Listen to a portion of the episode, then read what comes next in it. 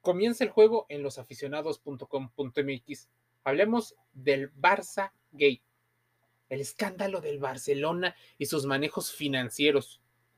Ya habían estado en una crisis. Llegó una administración y lo salvó. De hecho, después fue la administración más ganadora de la historia del club. Ahí se consolidó Ronaldinho, Messi, Rafa Márquez, Samuel Eto'o, Xavi, Iniesta, Sergi Busquets. Pero, ¿qué ocurre años después? Hace cinco años, el Club Barcelona le pagó a un directivo de la Federación Española de Fútbol para que los asesorara.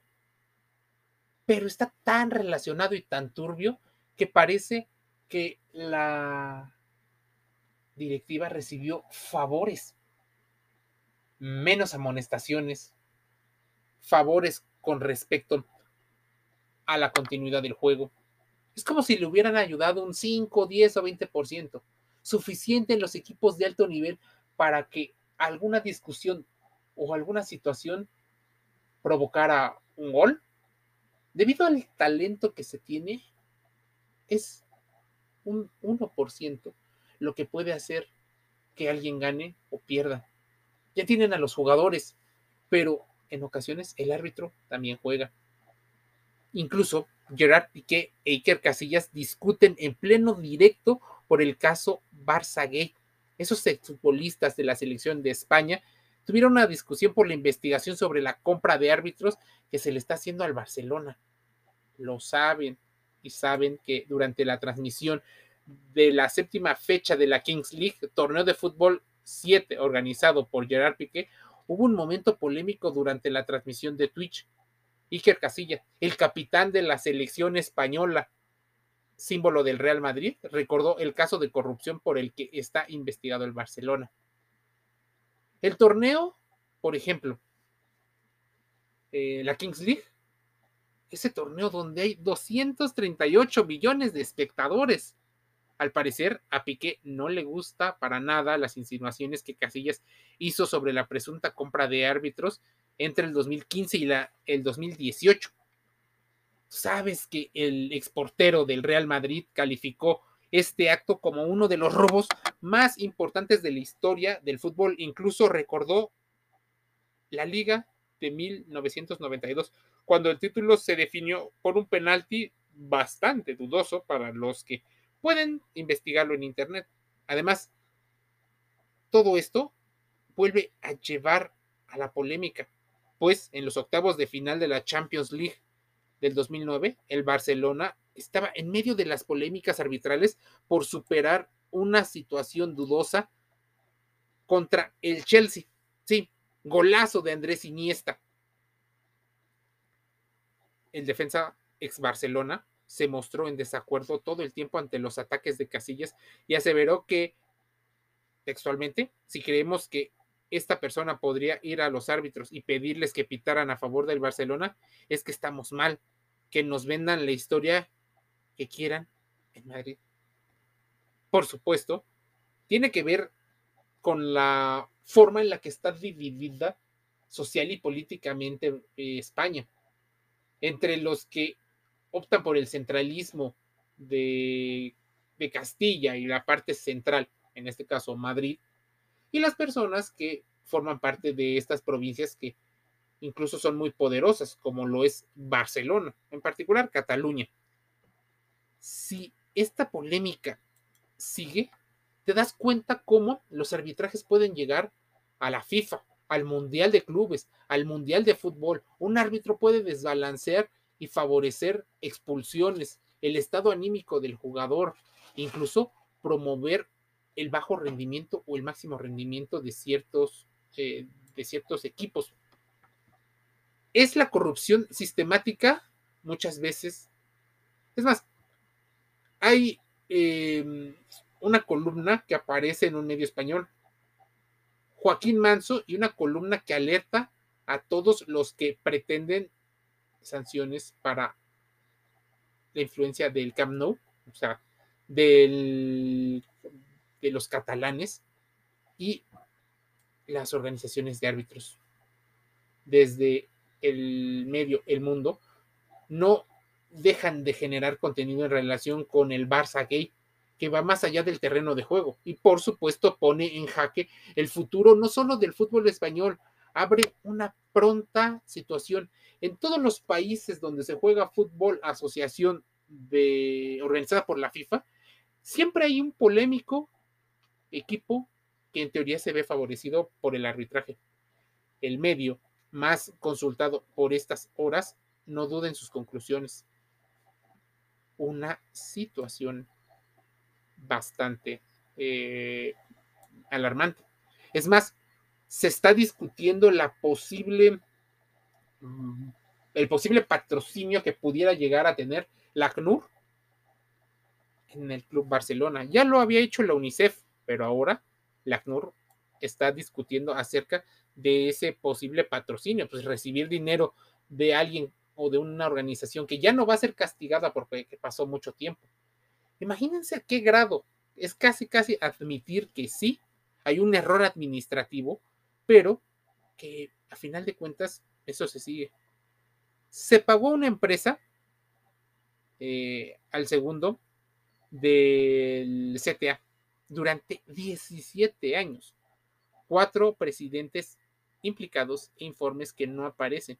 Estadísticas en cuanto a penales o penaltis o rojas marcadas que no, no encajan con la normalidad.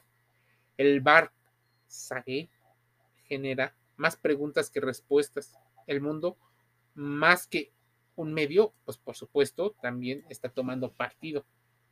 Es más, podría ser una especie de corrupción parecida a la que se le señala en Italia a la Juventus.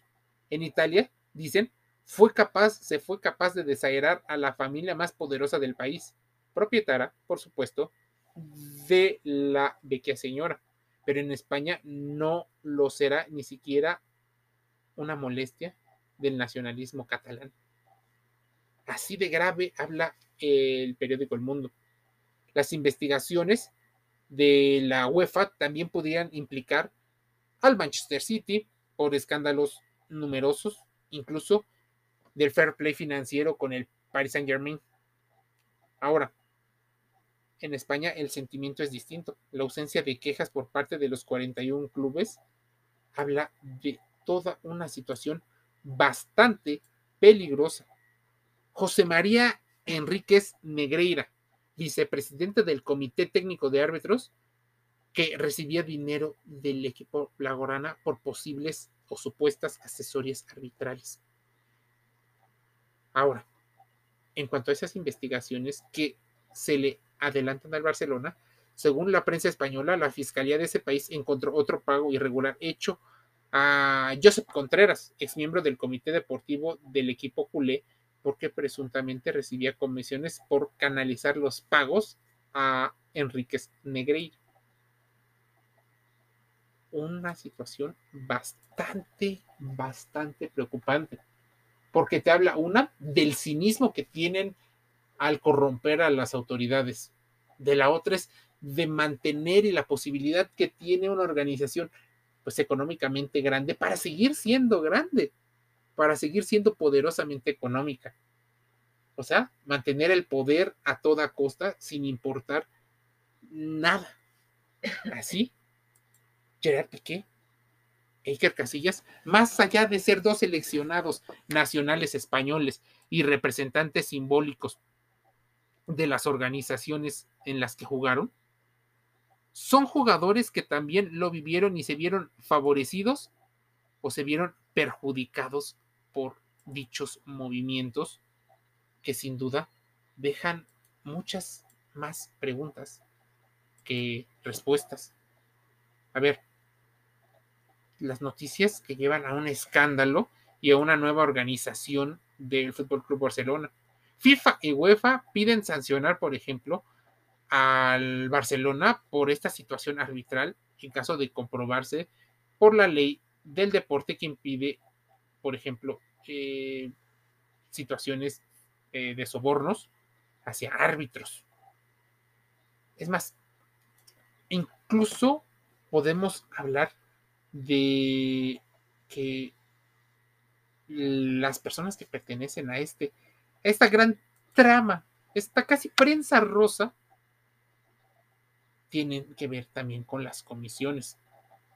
El Barça Gays es el caso en el que una empresa contratada por el Barcelona presuntamente habría llevado a cabo en las redes sociales una campaña de desprestigio de individuos y entidades no afines a la junta directiva de Josep María Bartomeu.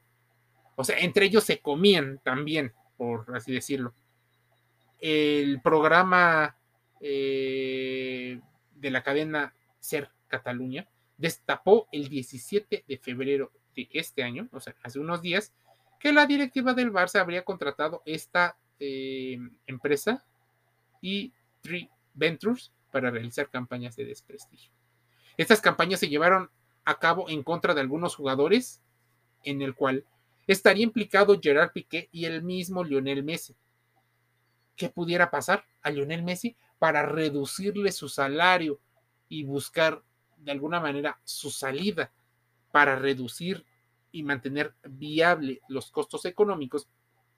Y a Gerard Piqué puede estar relacionado con su vida amorosa.